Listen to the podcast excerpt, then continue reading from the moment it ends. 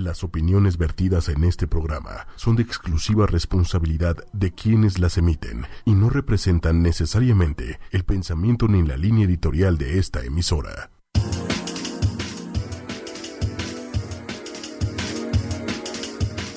Muy buenas noches, bienvenidos a Los Grandes Están Entre Nosotros de ochoymedia.com. Y bueno, pues déjenme comentarles que eh, nuestro querido Juan Carlos no pudo venir el día de hoy ya que tuvo un, percance de fuerza mayor. Pero bueno, Juan, donde quiera que andes, te mando un abrazo enorme y sabes que aquí estoy. Pero bueno, eh, ya pasando a lo, a lo importante. bueno, pues ahorita les voy a hablar un poquito de del paracetamol. ¿Sabrían, ¿Sabían que el paracetamol te sirve cuando tienes un corazón roto? Así es, cuando sientes el pecho apretado, el estómago revuelto, la desesperación y el corazón en mil pedazos, yo creo que todos lo hemos sentido, ¿no? Cuando justo en una ruptura y más que pues te enamoras y quieres mucho a esa persona. Bueno, pues resulta que se produce una ruptura amorosa, el dolor emocional se siente en la misma área del cerebro donde se siente el dolor físico. Ahora quizá entendamos que con un analgésico como el Tylenol, una persona con el corazón roto podría estar mejor. Y bueno, pues, ¿qué pasa cuando te rompen el corazón? En pocas palabras, el cuerpo percibe el desamor como si se tratara de un dolor físico. Cuando la persona se siente enamorada, se activan los mismos centros de recompensa neurológica que la cocaína o la nicotina. En cambio, al sufrir una ruptura amorosa, se siente casi igual que una persona que está sufriendo de abstinencia por dejar una droga o el alcohol. ¡Wow! ¿Sabían eso? El problema es que la persona no puede recurrir a esa dosis de amor. Cuando una persona está enamorada, su cerebro libera la oxitocina. ¿Qué es esto? Es la hormona del amor, que estimula el centro de recompensa, también la dopamina, la hormona del placer, por supuesto, la cual activa circuitos dentro del cerebro que crean un deseo por más, mucho más, llenándose con el amor de la persona. Una vez que la relación sentimental termina, el cuerpo sufre de abstinencia. Y a medida que los receptores del dolor se activan, la persona sufre un torbellino de sentimientos heridos, afectando su salud física y emocional. Pues fíjense que este descubrimiento pasó en el 2010 Resulta que los científicos descubrieron que el paracetamol realmente puede reducir el dolor ocasionando por rupturas amorosas o incluso amistades. Sin embargo, los médicos recomiendan no utilizar esta clase de analgésico, pues el ser humano puede aprender de estas experiencias. Además, el cuerpo humano está hecho para recuperarse de este tipo de emociones, no sé si lo sabían.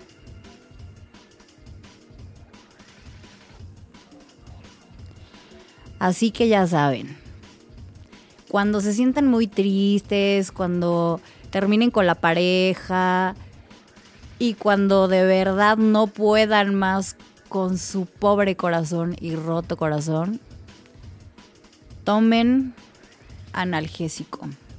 Eso les va a ayudar a estar mucho mejor. Yo la verdad es que tampoco lo sabía, es algo que, bueno, siempre se aprende algo nuevo, ¿no? Eh, es un tip y pues yo creo que yo también lo aplicaré. Así es, pues este fue el, tema del día de hoy. Oigan, por cierto, hoy es día de la radio, ¿verdad? Sí. Ay, oigan, pues muchas felicidades a todos nuestros compañeros.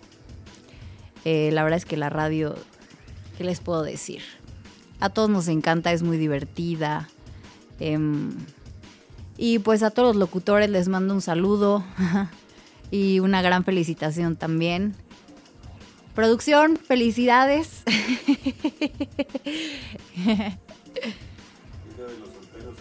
ah, también me están diciendo por acá en producción que es Día de los Solteros. Una gran felicitación también a los solteros, ya que sin ustedes no podríamos divertirnos. Ah. y a las solteras también, oigan, chicas.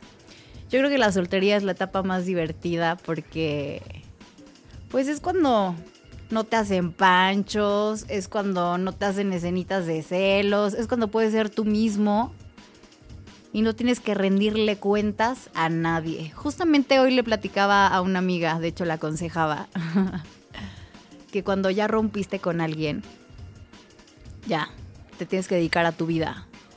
Y que, pues no es sano que estés en contacto con tu exnovio. ¿Por qué? Pues porque en ese lapso lo que tienes que hacer es superar como esa etapa, ¿no? A veces las personas eh, nos tardamos mucho. Hay, gente que se tarda mucho, gente que no se tarda tanto en superar una ruptura amorosa, ¿no? Entonces, pues chicos y chicas, yo les recomiendo que de verdad, si ya terminan una relación, dense el tiempo necesario para poder superar esa pareja, ¿no? Pero bueno, em, pues, ¿qué más? ¿Qué más? ¿Tú eres muy rápida o qué? Yo soy muy rápida. Ajá. Me están preguntando aquí en producción que si soy muy rápida. Pues no, la verdad no soy tan rápida. A mí sí me cuesta mucho trabajo. ¿Soltar? Sí, muchísimo. Por. Pues bueno, más bien también depende. Depende de qué tan intensa fue la relación. Porque a veces puede ser muy intensa, ¿no? O a veces puede ser una relación así como... Pues... meh. O sea, sí lo quieres, pero no, no estás realmente enamorada o enamorado.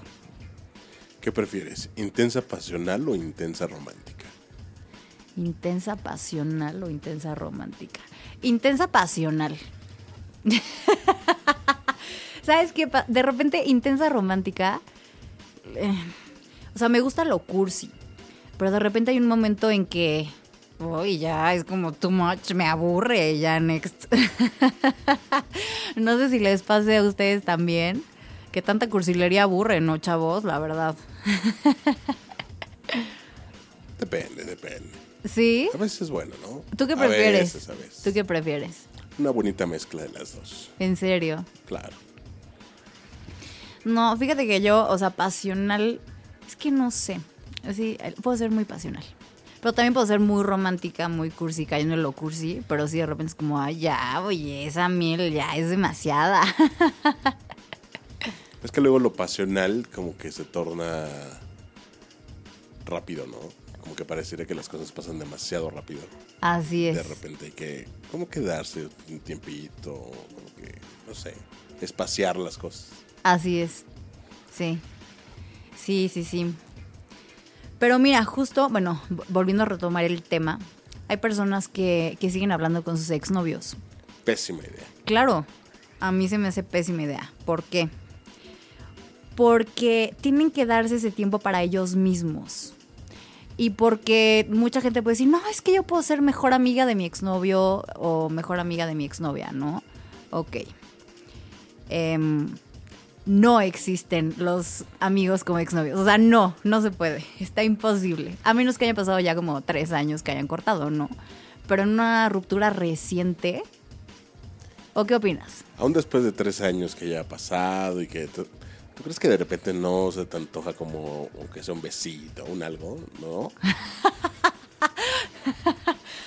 Pues no sé, o sea, a lo mejor donde hubo fuego cenizas quedan. Eso obviamente. Eso es un peligro. Eso es un peligro, exacto. Pero mm, yo creo que yo sí podría tener de amigo a un exnovio. La verdad. O sea, Sí, con todo y- ¿Solo de amigo o amigo y ciencia, digo más a veces? Mm, solo de amigo, igual y no solo de amigo, pero siempre voy a sentir esa. em, siempre va a estar ese sentimiento, ¿no? Por eso mismo se torna peligroso. Sí. Sí, no, tienes razón. Creo que no, no, no se puede.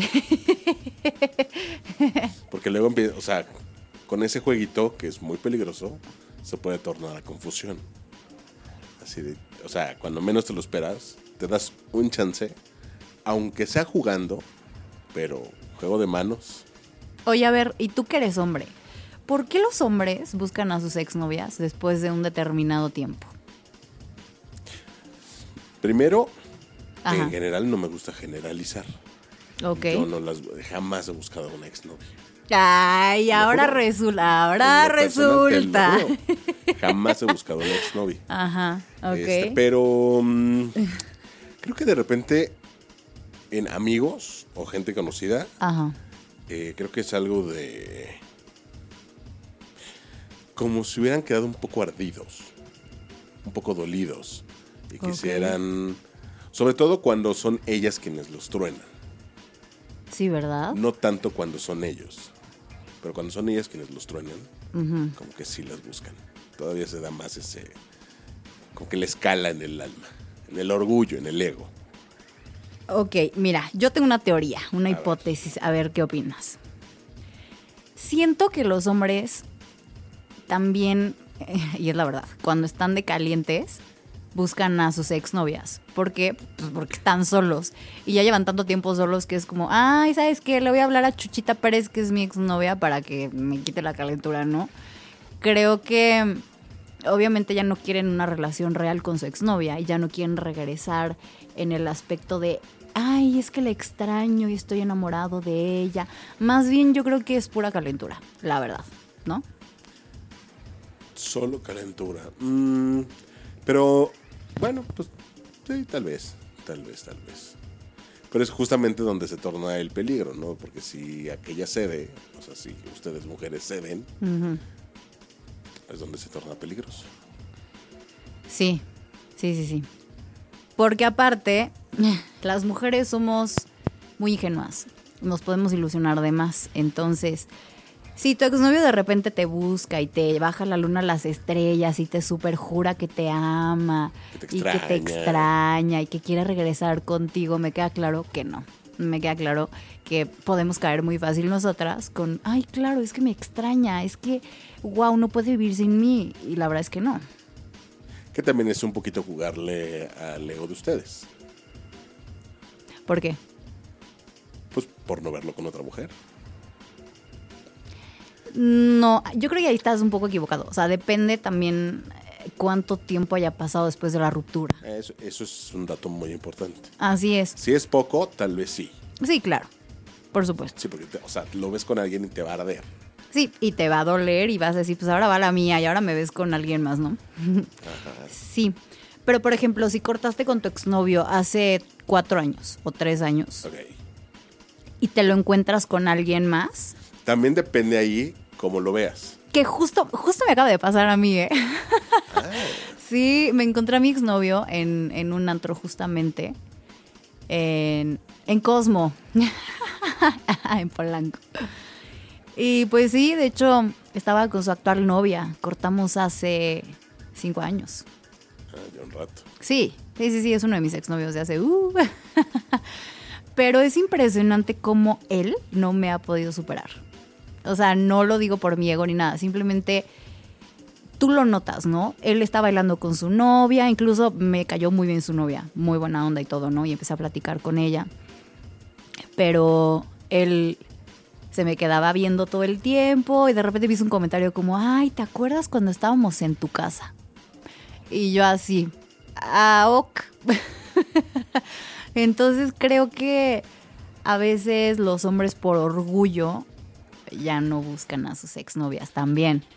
Ahora la pregunta es, ¿lo viste más guapo, igual o X? Hoy no se puso más feo. Ah, no, eh. Es que es lo que te decía, depende cómo lo veas. ¿Qué tal que lo hubieras visto más guapo? Fíjate que, de hecho, ¿sabes qué? No sé por qué la mayoría de mis exnovios, y no es por ego, no es por, de verdad, no es por nada de eso, se descuidan. La mayoría de los hombres se descuidan. Después de determinado tiempo, se descuidan. ¿Por qué? ¿Me puedes explicar eso, por favor? Por ahí dicen que de repente el hombre, eh, el amor le entra por el estómago, ¿no? Muchas mujeres.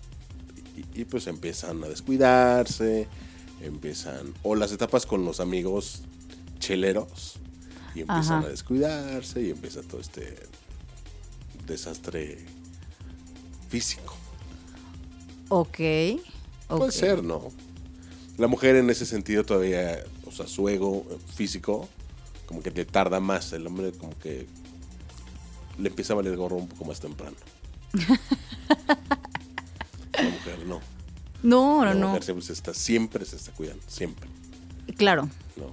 Bueno, hay, hay muy pocas mujeres que no se cuidan tan bien, ¿eh? También, Ah, no, sí. o sea, hay de todo. Hay de todo, Hay de pero todo. la- como que en el general, la mayoría de las mujeres suelen cuidarse Sí. mucho. Sí, sí, sí. Pero vuelvo al mismo punto.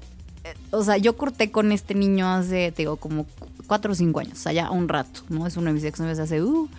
Y de veras lo vi y súper descuidado.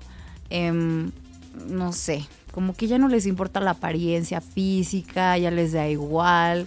Que eso también tiene que ver con quién anden, ¿no? Con quién estén. Sí. Eso importa mucho como pareja, que tanto se cuidan ambos. Sí, ¿verdad? Sí, claro. Totalmente de acuerdo. Sí, porque si, es- si es una pareja que, a ver, vámonos a correr, vámonos acá, o en lugar de, no, vámonos por la, la garnacha o por la, ya fue. Se llamaba. Se llamaba. Así es. Pues ahí está. Así que, planes para el 14. Planes para el 14, híjole. Pues yo tengo una super fiesta más bien. Em, en un antro. Van a hacer un evento. Y pues yo me voy a ir con mis amigas. O sea, yo la verdad, ahorita no tengo novio. Estoy solterita.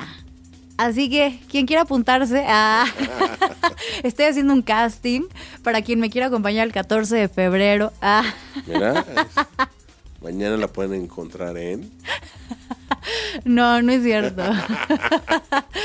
no alborotes el gallinero, oye, porque Ah. si no. Que también eso es como un clásico, un, un mito urbano, que dicen que las mujeres muchas veces buscan andar con alguien por el famoso 14 de febrero. Ah, claro, no, pero. Hay muchas niñas que se les da eso. Sí, por- pero por supuesto. Nada más para el 14 y tipo duran febrero, si acaso, bye. sé de varias, si ustedes saben, si están escuchando. Así es, sí, hay muchas mujeres que de hecho es como, ay, ya viene el 14 de febrero y estoy sola. ¿Qué voy a hacer? Oh, ayuda. ¿Quién podrá defenderme ahora? Tú, tú, no, bueno, tú, ok, tú también. Así no, son. fíjate que yo no soy de esa mentalidad. A mí la verdad me encanta salir con mis amigos, con mis amigas, ¿no? Y en este momento de mi, de mi vida que estoy soltera, la verdad es que lo estoy gozando increíblemente, ¿no? Yo no necesito a un hombre para el 14 de febrero. Yo con mis amigas, una botellita de, eso sí, del hombre más guapo, don Julio. Ah. y ya con eso fluye. Hay etapas para todo. Así es. Sí, claro. Pero sí, sí sé de muchas mujeres que se les da eso de no les gusta estar solas el 14. No sé, porque es como un trauma que traen. Justo, pero no nada más en el 14 de febrero, ahorita que tocas ese punto, hay muchos hombres y muchas mujeres que no les gusta estar solos y andan con cualquier persona, ¿no? Y eso de veras me impresiona porque no conocen bien a las personas y luego, luego deciden andar con ellas. Y es como, pero no la conoces, o sea, como, ¿por qué? ¿No? Porque no saben estar solas. Si no saben estar solas, imagínate si van a saber estar con alguien. Pues no, No, pues no. Nunca, tampoco. no hay manera. ¿Y tú qué onda? ¿Qué harás el 14 de febrero? Cuéntanos. Eh, pues trabajar como Dios manda. Mucho trabajo y consentir. Consentir y consentir. Muy bien. Yo soy consentidor, soy consentido. Qué bueno. ¿Eres romántico? Sí, mucho. Cursi. A veces lo necesario. A veces. Sí, lo, Sí. lo acepto. Pero no caigo tampoco como, o sea, no me preocupa el 14, ya sabes. Ajá. O sea, prefiero cualquier otro día que el 14. O sea, el día no me dice nada. Ok, ok. Pues está muy bien. Bueno, pues de hecho estamos a un día del 14 de febrero. Así que espero que todos ya estén preparados con sus rosas, con los dulces. Que también se vayan con sus amigos. Chicas, los hombres no, son- no lo son todo en la vida. También se pueden ir con sus amigas a- que al bar, que a la fiestita, que a cenar. O con sus amigos, ¿no? No necesariamente una pareja o un galán. O su peor es nada. Ah. Uh, Sí. Pero, pero también está padre el 14 porque también es la parte de la amistad. No. Sí, claro. Eh, que, que es, la verdad es que es muy, muy lindo. Hay, hay buenas amistades. Siempre, Así es. Sí. siempre. Aunque hay algunas que también te fallan horrible y se siente horrible. Creo que se siente más feo cuando una gran amistad te falla que el, el truene que me digas. Sí, ¿eh? es horrible. Cuando te das cuenta que esa super amiga o ese super amigo, híjole, te la hacen, ahí es cuando dices si realmente eres mi amigo. O sea, te haces la pregunta a ti mismo si realmente es tu amigo o no. Y, y claro que duele y claro que, que la sufres, ¿no? Yo creo que tienes razón. Yo creo que sufres más una amistad que te hace algo que una ruptura. Sí, es así. Porque aparte, Te pega. 10 son, o sea, obviamente los unen también círculos de amigos y todos salen afectados un poco. Y, Claro. o sea, se mueven muchas cosas, Sí, ¿no? En general, sí, claro. cuando, cuando ese tipo de, de situaciones suceden. Y es feo, y es feo. Sí, caray. Sí, sí, es muy feo. Pero bueno, de hecho, ya que bueno que tocas ese tema, justamente en las mujeres es difícil poder encontrar buenas amigas. Porque son traicioneras, mentirosas, chismosas, le bajan el novio a la otra. O sea, yo te lo digo como experiencia aquí como mujer, ¿no? Y lo que he vivido también. Mi mejor, mejor, mejor amiga me la hizo y pues más bien ya no es mi mejor amiga, ya se convierte en una amiga más, en una amiga de la peda X. Reitero, esas situaciones son las que de verdad te duelen y te mueven porque pues, hay muchas cosas que, que conlleva esa amistad, ¿no? Desde secretos, situaciones, años, este, hijo, muchas cosas que se rompen. Y cuando se rompe la confianza, esa no se repara con nada. Así es, a ti te han traicionado tus Sí, amigos. Sí, varias veces. No. Sí, y es, es de lo peor. Sí, la confianza, yo para mí considero que no. Una vez que se rompe, no, no lo puedes pegar con nada. Así es, totalmente de acuerdo. Sí. Pero bueno, ¿qué te parece si te dejo con una rolita? Ok, me parece perfecto. Pues vámonos con esta rolita y regresamos con nuestro invitado em, en unos minutos. Y bueno, pues ya regresamos.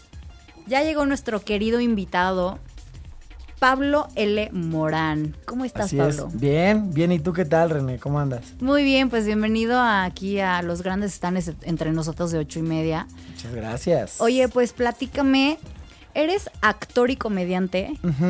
Sí. Creo que soy, eh, no sé, eh, ya no sé qué soy más, ¿eh? Creo que soy más este escritor y comediante, pero yo realmente tengo una formación actoral. Estuve estudiando teatro mucho tiempo. ¿En dónde estudiaste? Perdón que te interrumpa. No, no, adelante. este, pues yo estaba en una compañía, en la compañía del TEC de Monterrey de teatro, y ahí estuve estudiando teatro desde la prepa, desde la mitad de la prepa hasta que acabé la carrera. Y entonces he hecho, pues he hecho de todo un poco. He hecho teatro, he hecho cine también, y que televisión nunca he hecho. Pero, bueno, sí he hecho televisión, pero como comediante. Nunca he hecho eh, televisión como actor, pero sí, tengo formación ahí de, de actor, pero ahora te digo que ya no sé qué soy más, si actor o comediante, porque he hecho más actuación, pero ahora, pues, este, ahora la comedia, pues, me da de comer, entonces, ya no sé que, si soy más comediante o actor, y ya todo el tiempo estoy haciendo comedia, tiene un ratote que no actúo. Ok. Oye, y platícame, ¿qué hiciste de cine? Pues hice muchos cortos, eh, hice muchos cortos de los que más orgullosa estoy, porque también hice como muchos cortos estudiantiles, ¿no? Pero así de festivales, este, hice uno que otro cortillo con un cuate que se llama Rodrigo Ugalde, de AN. Y este, y nada, pues hice, hice un par de cortos ahí con él. eh, y sí, pues lo que más he hecho son como cortometrajes. Pero pues sí, hago de todo. La verdad es que creo que soy como moldeable. Eso está súper bien. Un actor debe ser moldeable. Pues eh, la formación de teatro es la que te da como herramientas para estar en todas las plataformas.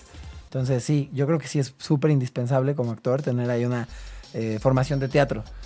Ok. Em, oye, ¿y quién es tu inspiración? ¿En quién te inspiraste? Desde chiquito supongo que ya te llamaba la atención todo esto, ¿o no? O hasta más grande te diste cuenta que querías ser actor y comediante. Pues No sé, ¿eh? todo el mundo, pues me pasó como lo que le pasa a mucha gente que se dedica a estas cosas. Este, pues que como desde chiquito la gente me decía que yo ahí tenía como un don histriónico, ¿no? Y este, mis papás me grababan haciendo payasadas y cosas así. Eh, y en cuanto a la comedia, la actuación creo que se dio como muy orgánica. La empecé a hacer, en la secundaria empecé a hacer teatro porque pues, había una clase de teatro en la secundaria y pues, eh, me tenía que meter a un tópico y ahí descubrí que me gustaba mucho. Eh, y en cuanto a la comedia, pues es algo que también se dio como de una manera rara, pero muy orgánica. Eh, yo empecé a hacer comedia hace dos años y medio. Yo siempre he sido muy fan de la comedia, siempre, siempre, toda la vida.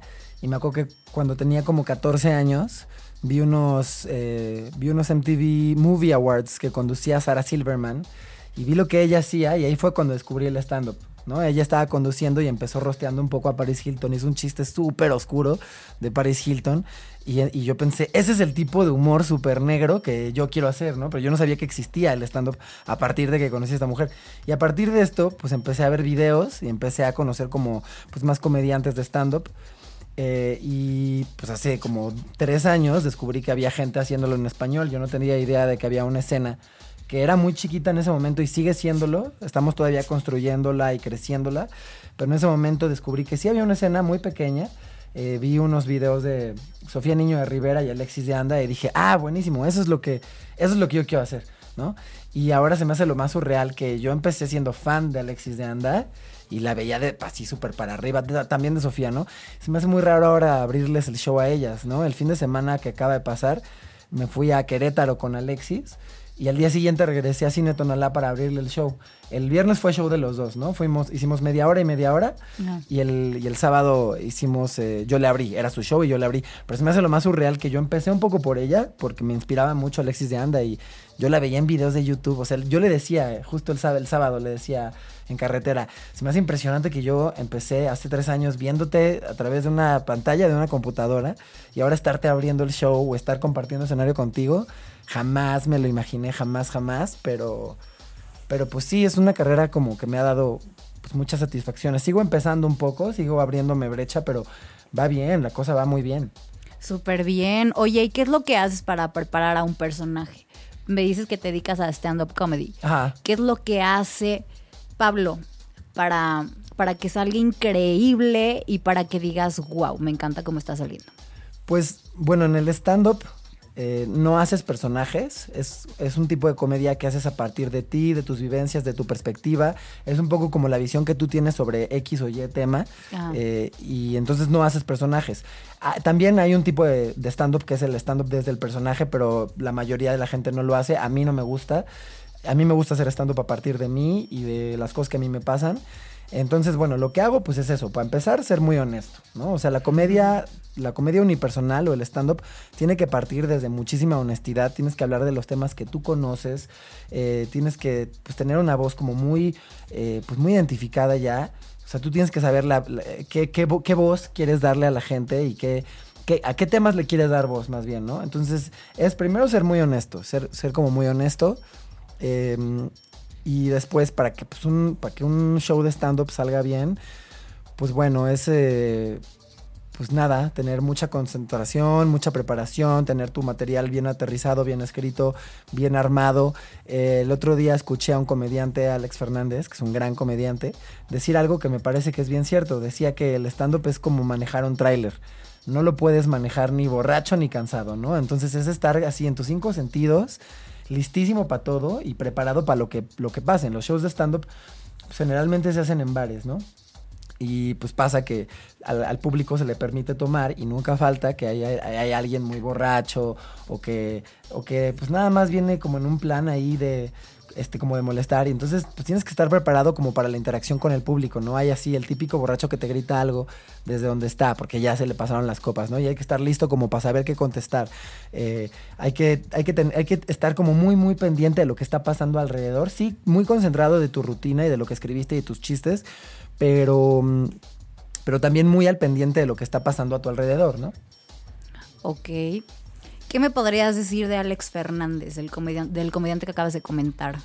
Pues nada, es este, pues es un comediante que yo admiro mucho, ¿Por qué lo admiras tanto? pues ah, me parece que Alex Fernández tiene algo que no tenemos muchos comediantes, que es que eh, su comedia está diseñada perfectamente para todos. O sea, tú puedes llevar a tu mamá a ver el show de Alex Fernández y se la va a pasar increíble, ¿no? Puedes llevar a un niño de 15 años, se la va a pasar increíble. Puedes llevar a, a- tu cuate, a tu, a tu novia, este, puedes llevar a gente heterosexual, a gente gay, todos se la van a pasar bien ahí, que es algo que no todos los comediantes tenemos, ¿no? O sea, por ejemplo, yo estoy muy consciente de que mi comedia pues no es para todos, ¿no? Yo sé que tengo una comedia un poco más oscura. Y ese es, ese es el tipo de comedia que a mí me gusta y por Claro, eso yo y es hago válido. ese... y por claro. supuesto que es válido. Claro, claro, pero Alex tiene esta cosa que su comedia le llega a todos, ¿no? Alexis de Anda, por ejemplo, que es mi comediante favorita y que es a la que le acabo de abrir, pues también tiene, una, tiene un sentido del humor muy parecido al mío, que es súper oscuro. Más bien, el mío se parece al de ella, porque Alexis empezó mucho antes que yo, ¿no? Ajá. Pero pero un sentido de- del humor súper oscuro.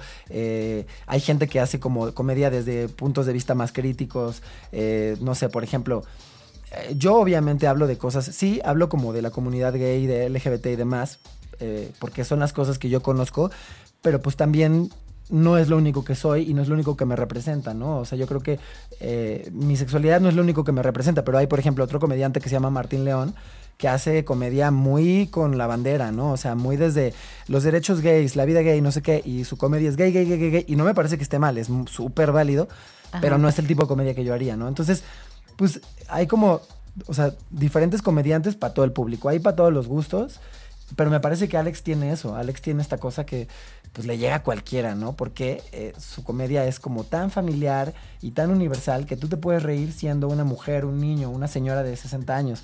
Eso me parece también muy valioso, ¿no? Ok. Wow, me parece. Me parece que es tu gran inspiración. Entonces, Alexis de Anda, ¿no? Más que nada. Ah, sí, pues sí. Digo, eh, pues es que Alexis fue de las precursoras en estos temas. Ajá. Este, entonces, ella fue junto con gente como Sofía Niño de Rivera, ese güey, eh, Juan Carlos Escalante, eh, el pelón, ¿cómo se llama este, este hombre? Eh, eh, Suárez Gómez. Gente como ellos fueron los que empezaron a abrir brecha y los que empezaron así como from scratch a empezar a abrir lugares desde cero, porque en México no había una escena. La escena, como te dije al principio, la escena de comedia en México, de stand-up, es súper, súper joven. Está empezando, la seguimos construyendo, pero yo tengo la fortuna de que yo llegué hace dos años y medio, cuando las cosas ya estaban un poco más establecidas. Más avanzadas, ¿no? A lo mejor. Sí, desde luego faltan, obviamente faltan plataformas, faltan lugares, faltan lugares que estén específicamente hechos para el stand-up, ¿no? Porque luego vas y te ponen en bares que no estaban hechos para stand-up y te dan un micrófono y nadie te está pelando y es horrible. Pero, mm, pero sí, yo admiro mucho a Sofía, a Alexis, a todas estas personas que tuvieron que abrir brecha y que tuvieron que hacerse de lugares y que sí, pues, fueron los súper precursores de esto, ¿no? Oye, ¿y cómo haces un evento? Pues, pues eso es más bien algo de lo que se encargan productores y los dueños de los lugares. El stand-up se puso de moda, eh, pues ya tiene un par de años que se puso de moda. Creo que ahorita está un poco en su auge. Yo tengo la esperanza de que siga creciendo. Yo, yo quiero pensar que todavía no está en el auge, pero parece que sí, está muy de moda y por eso, pues ahorita vemos a muchísima gente de la farándula tratando de incursionar. Los comediantes de la vieja escuela también ya quieren hacer stand-up porque ya saben que es el tipo de comedia que el público mexicano está, eh, que, que- que está pidiendo y es el tipo de comedia que a la gente ahorita le gusta. Entonces, este, Como por ejemplo, ¿quién crees de la vieja escuela que quiera? pues hay un montón. Eh, pues todos los de la vieja escuela creo que han tratado de adaptar un poco, ¿no? O sea, por ejemplo, hace poco me enteré que Consuelo Duval, que es una actriz cómica, sí. Yo la amo, soy su fan. ¿Cómo te explico que la familia Peluche? Yo soy fan de la familia Peluche. Sí, sí, sí, sí, tiene lo suyito, ¿no? Pero ella es una actriz, digo, Es una actriz muy completa. es una actriz muy completa, desde Así luego. es. Pero ella no, ella no hacía stand-up, ¿no? Y ahora creo que como que empezó a ver, empezó a percibir que este era el tipo de comedia que, que la gente quería escuchar y ahora ella está tratando de hacer stand-up. O, eh, pues sí, como todos estos cuentachistes de la vieja escuela de humor de los comediantes, ¿no? Que ahora tratan de hacer stand-up. Que digo, pues creo que es muy válido, ah, es muy válido. eh, pero bueno, creo que, creo que la escena ahorita está como muy concentrada en los comediantes que se forjaron bajo este nuevo tipo de comedia. Ok. Ok, pues está increíble todo. Oye, de la producción, qué bueno que tocaste ese punto. De la producción tú no te encargas de nada. O sea, tú tienes a tu equipo de producción. Pues no, porque no es como que soy tan famoso todavía como para tener un equipo de producción. Ok. Pero hay comediantes que además de ser comediantes producen, ¿no? Que producen sus propios shows, que se encargan de ir al lugar a conseguir un espacio, a, a decirle a los dueños de los bares, a ver, pues este, dame, no sé, dame una hora, dame tu espacio, préstame tu espacio, ¿no?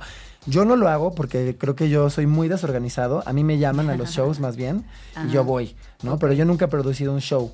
De repente hay unos shows este, que son como más independientes que otros. Y pues sí, hay shows este, en los que tú te tienes que encargar de más cosas. Ahorita, afortunadamente, desde hace poquitos meses estoy trabajando con una manager. Ya tengo una manager que ahí me está, eh, que me está manejando. Y la verdad es que he hecho muy buena chamba ella. Ella es la que últimamente me ha estado jalando, la que me ha estado moviendo, la que me ha estado consiguiendo shows. Ok. Yo no me he visto tanto en la necesidad de pedir shows. Eh, y la verdad es que no me gusta, no me gusta pedir shows, a menos que sea mío, o sea, si es mi show nada más, bueno, vale, pues vas y lo pides al dueño, ¿no? Pero eh, hay muchos, tengo muchos compañeros que van y le piden a comediantes más grandes, así como, ay, te puedo abrir. A mí no me encanta hacer eso. ¿Por qué? Mm. pues eh, me gusta más que ellos me lo pidan y no es una cuestión como de ego o de orgullo, sino porque creo que si ellos me lo piden es porque de alguna manera me lo he Ven algo en ti, o sea, ven algo en ti. Sí, claro, no, no me gusta estar abriendo shows o hacer shows por, por compromiso, ¿no? O sea, como porque alguien se sintió comprometido y no me supo decir que no y me dijo, bueno, está bien, ven a mi show.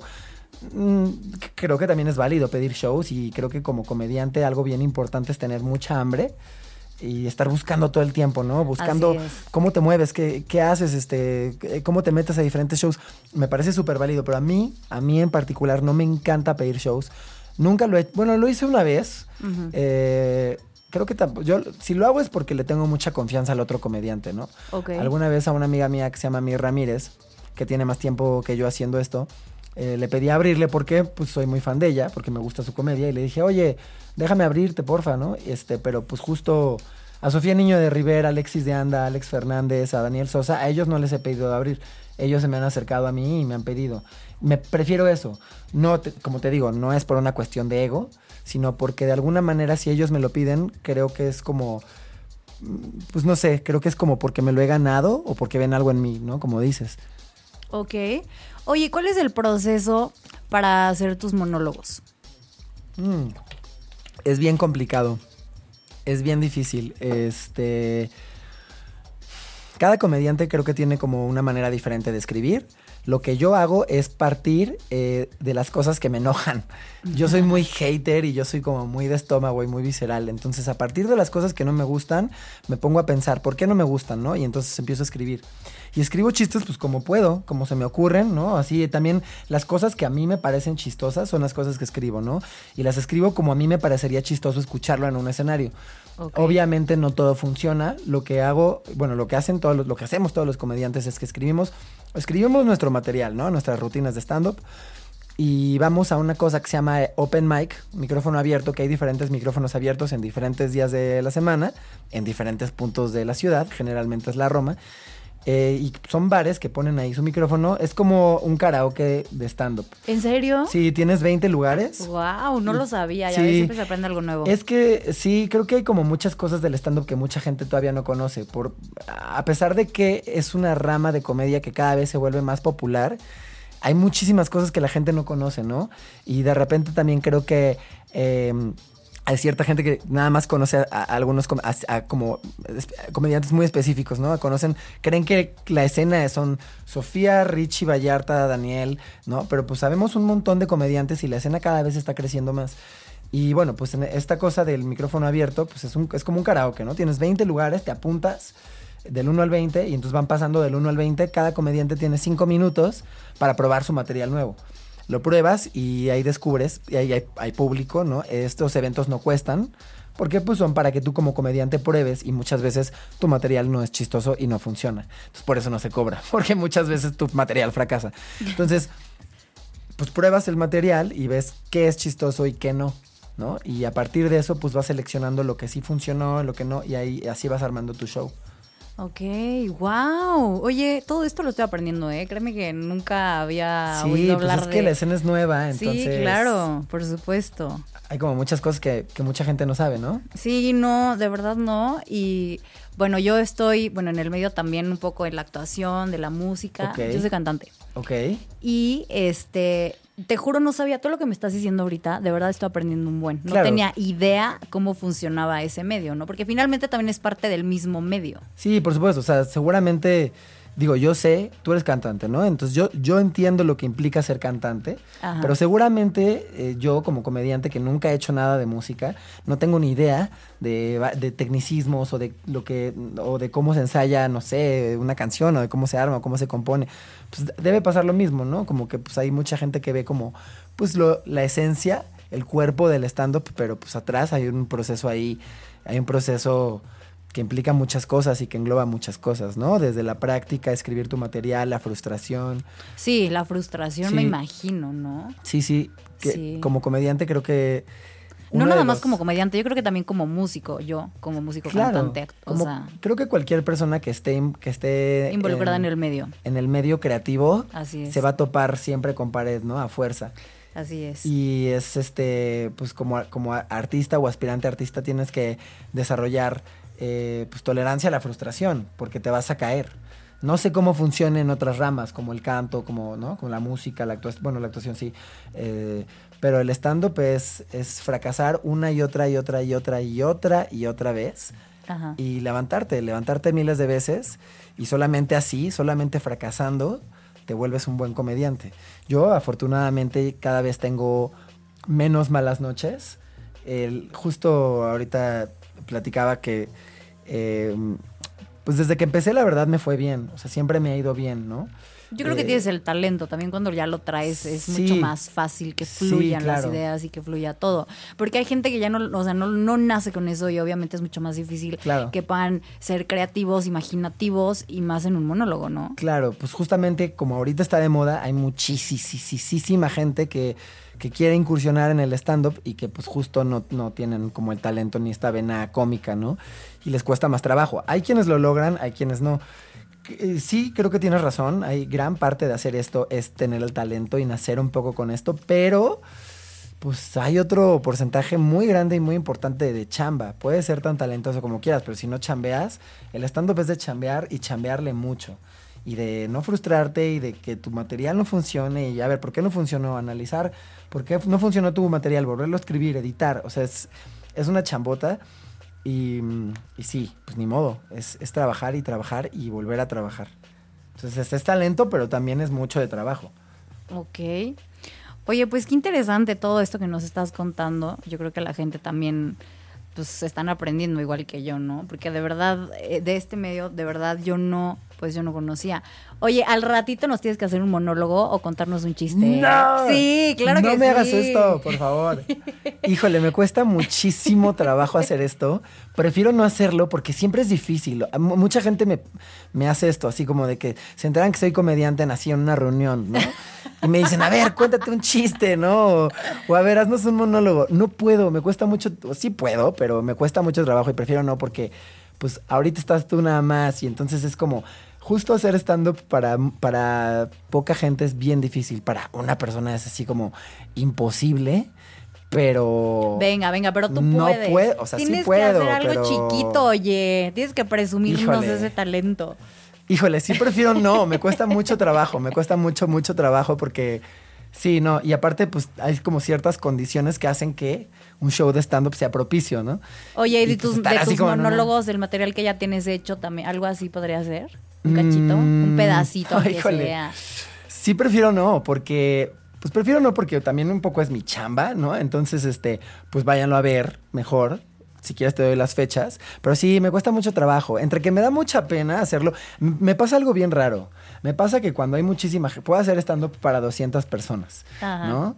Este, pero no sé, así como hacerlo para una o para dos es bien complicado.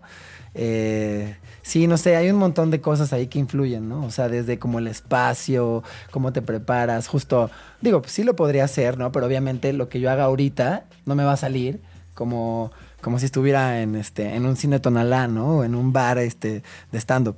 Entonces sí, prefiero no, pero, pero pues sí, te, te puedo dar fechas, si quieres, te puedo decir las fechas en las que voy a hacer show, por si quieren ir, no sé. Sí, claro, por favor, compártenos las ¿Sí? fechas en donde te estás presentando para que te vayan a ver. Digo, qué lástima que no vas a poder hacer tu monólogo. A mí me encantaría escucharte en así, a todo color y en vivo, pero bueno, pues. Pues mira, o sea, también es que sí es, es complicado hacerlo como este, en, en- en un lugar que, que no está como propicio para el stand-up. Pero eh, tengo que subir algo a YouTube porque no hay nada mío en YouTube. Y justo mucha gente me dice, oye, pero ¿dónde puedo ver? Y yo, pues en vivo. Y me dice, no, pero pues es que no puedo, no sé qué. Este, pero sí, voy a subir algo a YouTube pronto. Eh, pues ahí para que vean, ¿no? Eh, pero bueno, shows tengo, pues este martes, mañana, que, que es, ah, pues 14, ¿no? Es el 14, 14, oye, tienes sí. que hacer por favor algo del 14. Sí, y, o sea, tengo show mañana y no tengo nada de San Valentín. Entonces ahí voy a tener, ahorita que llegue a mi casa me voy a poner a escribir ahí unos chistes de San Valentín, o no sé. Este, a ver qué pasa. Mañana, justo, yo soy el conductor del Open Mic, esta cosa que te contaba, Ok. que es como estas noches para, para probar material. Eh, yo mañana lo conduzco. Mañana voy a estar hosteándolo en Woco Condesa, que está en Nuevo León. No sé el nombre, pero si ustedes escriben Woco en Google, les va a salir W-O-K-O en Nuevo León, eh, en la Roma. Ahí voy a estar hosteando mañana. Este, ¿A partir de qué hora vas a estar? Mm, pues eh, por si quieren ir como apuntarse a, a probar su suerte en la comedia, les recomiendo que lleguen como a las 8, porque los comediantes son unos atascados. O sea, esos güeyes llegan a las siete y media o 8 de la noche, están dos horas ahí entre que echando la chela, porque son bien borrachos también. Este, eh, no, ahí echando el chisme, porque son bien chismosos también. Entonces están ahí dos horas y se apañan los lugares y se forman desde horas antes y son unos apañados. Si quieren, si quieren subirse al escenario a probar su suerte como comediantes, pues sí tienen que llegar temprano, como tipo 8 o 9. Y los espectadores. Y los espectadores 10 de la espectador. noche. La cosa empieza a la... Ah, bueno, no, em- pueden llegar un poco antes, 9 y media, 9, para que alcancen lugar bueno. Porque luego también se llenan, o sea, el open mic se llena y hay público afuera ahí echando la chela en la calle y cosas así. Entonces, pues yo creo que con que lleguen como 9, 9 y media, les toca buen lugar. Este, y el open mic empieza a las 10. La, la lista se, abre a las 9 Ajá. y el show empieza a las 10. Tengo ese open mic que yo hosteo. El 18, que qué es, viernes o sábado, sábado, es sábado. El sábado también en Huoco Condesa eh, voy a estar en un show. Hacemos, este, es un show eh, que hacemos un amigo mío y yo, que también es muy buen comediante, que se llama Emiliano Gama. Eh, y tenemos show en Huoco Condesa el 18, eh, ahí en Huoco. Este, ¿qué más? El 23 también, pero eso es en Querétaro. Por si hay alguien, ¿crees que hay alguien de Querétaro escuchándonos? No sé, ¿no? Híjole, pues no sé. Bueno, pues si hay alguien no ahí. sé, nunca sabes, nunca sabes. Voy igual a la y- Caja Popular, que es como el único espacio en México, en todo México es el único espacio construido para hacer stand-up. Pues es un lugar, eh, el dueño le puso bar de risas, porque es un bar que, que está, que está hecho para eso, ¿no? Para hacer stand-up. Con toda la nomenclatura, no usan este, licuadoras para no hacer ruido. Entonces el, el- el 23 voy y creo que tengo otros shows, pero no me acuerdo. Entonces también, si quieren saber de shows míos, pues es- ahí está. Eh, estoy en todas las redes como Pablo L. Morán. Y ahí siempre estoy anunciando los shows. También se me olvidan. Soy, soy el peor, soy un fritazo de lo peor. Y luego me pasa así que eh, me despierto el lunes, o bueno, me despierto el martes y me acuerdo que ese día tengo show, ¿no? O me despierto el jueves y me doy cuenta que ese día tenía show. Entonces sí, es como cuestión ahí como más bien de seguirme, porque siempre se me están olvidando. Eh, pero sí, pues ahí, ahí ando y, y, y generalmente pues ando dando shows ahí por toda, por toda Roma y Condesa, ¿no? Pues bueno, pues ya escucharon las fechas, ya escucharon cuándo voy a estar. Ojalá puedan ir a verlo. Qué lástima, de verdad. Yo, yo quería escucharte, pero bueno, entiendo, entiendo. Bueno, pues no olviden de seguirnos en las redes sociales. Estamos en Twitter como arroba 8 y media oficial y en Facebook 8 espacio y media. ¿Y ya diste tus redes sociales? Sí. Sí, ¿Las puedes Pablo L. vez, Morán, por es favor? arroba Pablo L. Morán en todas las redes sociales, en Facebook, Twitter, Instagram y este Snapchat. Creo que ya nadie usa Snapchat, ¿no? Está medio muriendo ya. No, ¿cómo no? Claro que no. Ahorita es lo ¿Sí? de hoy, claro. Ya, es que yo tengo una amiga que es, que es como influencer que le sabe mucho a las redes y me dijo así como, güey, no, ya vete de Snapchat, ya nadie está usando Snapchat, está muriendo. Y yo no sé, yo no sé nada, yo soy como medio malo para las redes. Ok. O sea, sí, ahí pongo ahí mis chistosadas y demás, pero yo soy pésimo para saber así como a qué hora publicar y demás. Este, pero mi amiga, que es influencer y que le entra duro a, a las redes sociales, me dijo, ya, Snapchat ya está muriendo. Pero yo, yo, yo le tengo fe todavía, entonces, pues, ahí si me quieren seguir. Snapchat es lo único que tengo diferente. Estoy en todos lados como Pablo L. Morán y en este y en Snapchat estoy como Papstart. Papstart, como pop, como Pop Tart, pero Papstart. Ok, perfecto. Pues yo espero poder ir en alguno de estos días a verte. de verdad, me encantaría. Y pues, ¿qué más me podrías contar? Así como detalles finales.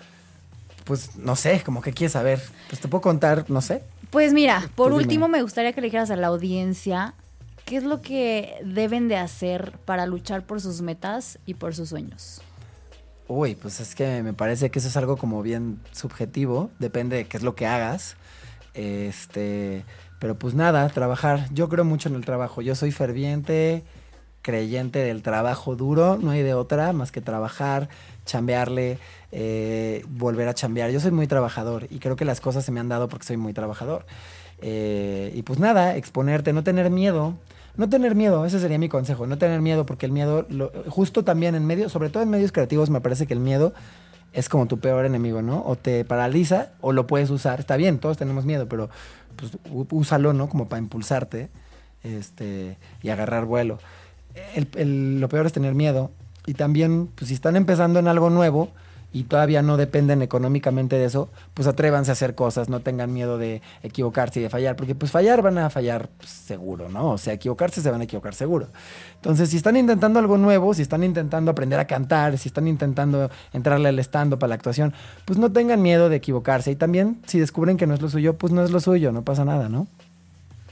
Muy bien, pues aquí tenemos eh, las super palabras de, de Pablo L. Morán para todos ustedes. Chicos, no se rindan, de verdad, muchas veces les van a decir que no. Ojo, pues, también creo que, y bueno, no sé tú qué opinas. Sí, es importante no rendirse, sobre todo cuando lo tienes, pero no sé qué opines, pero también a mí se me hace luego, y pasa con muchos comediantes nuevos, la verdad. Este, pasa mucho que hay este mensaje como muy Disney, ¿no? De sigue tus sueños, si sigues tus sueños lo vas a lograr. Bueno, o sea, sí, pero a ver, a lo mejor quieres ser bailarina, pero si naciste de un metro veinte y eres de, y eres gordita y pues quién sabe qué tanto se pueda. También hay que ser realista, ¿no?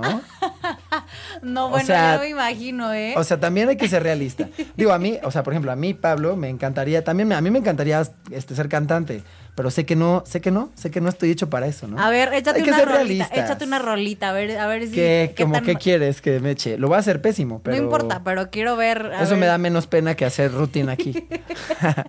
Bueno, no, a es ver. peor, no. Soy el pésimo cantante. Justo cuando actuaba, Ajá. este, mi... Tengo como, creo que eh, rango actoral amplio, puedo hacerte de todo, pero lo que sí ¿Doblaje? le... ¿Puedes hacer doblaje? No, no, nunca he hecho ¿Diferentes doblaje. voces? No, pero lo puedo intentar. O sea, bueno, ¿Qué voces sabes imitar? Híjole. Eso sí, oye, por lo menos una imitación. no sé, a ver, eh, no sé. A ver, pues tú dime y a ver si lo podemos imitar. No sé, de- puede que me salga terrible, ¿eh? Ok. No te prometo que lo vaya a hacer bien, pero Ok, a ver, a ver, haz la voz de Albertano. Albertano.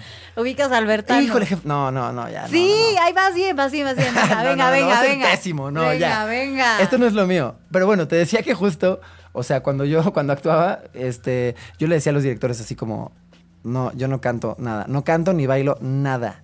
Este, yo sobre el escenario te puedo hacer lo que sea, sí soy muy arriesgado, pero cantar nada de nada. Tampoco hago doblaje, y, pero lo que menos hago es cantar y bailar. Lo hago muy mal, muy mal. Cuando era chico tenía la esperanza de ser cantante y mi mamá destruyó mis sueños así atrozmente.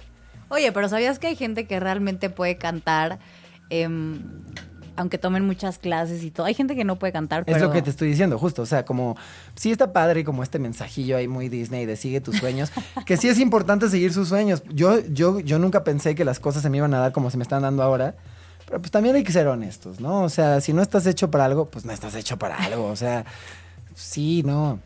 Palabras inmortales de Pablo L. Morán, pues muchísimas gracias por haber estado con nosotros. No. Esto fue Los. Grandes, están entre nosotros. Yo soy René. Nos vemos a la próxima. Un abrazo. Bye bye.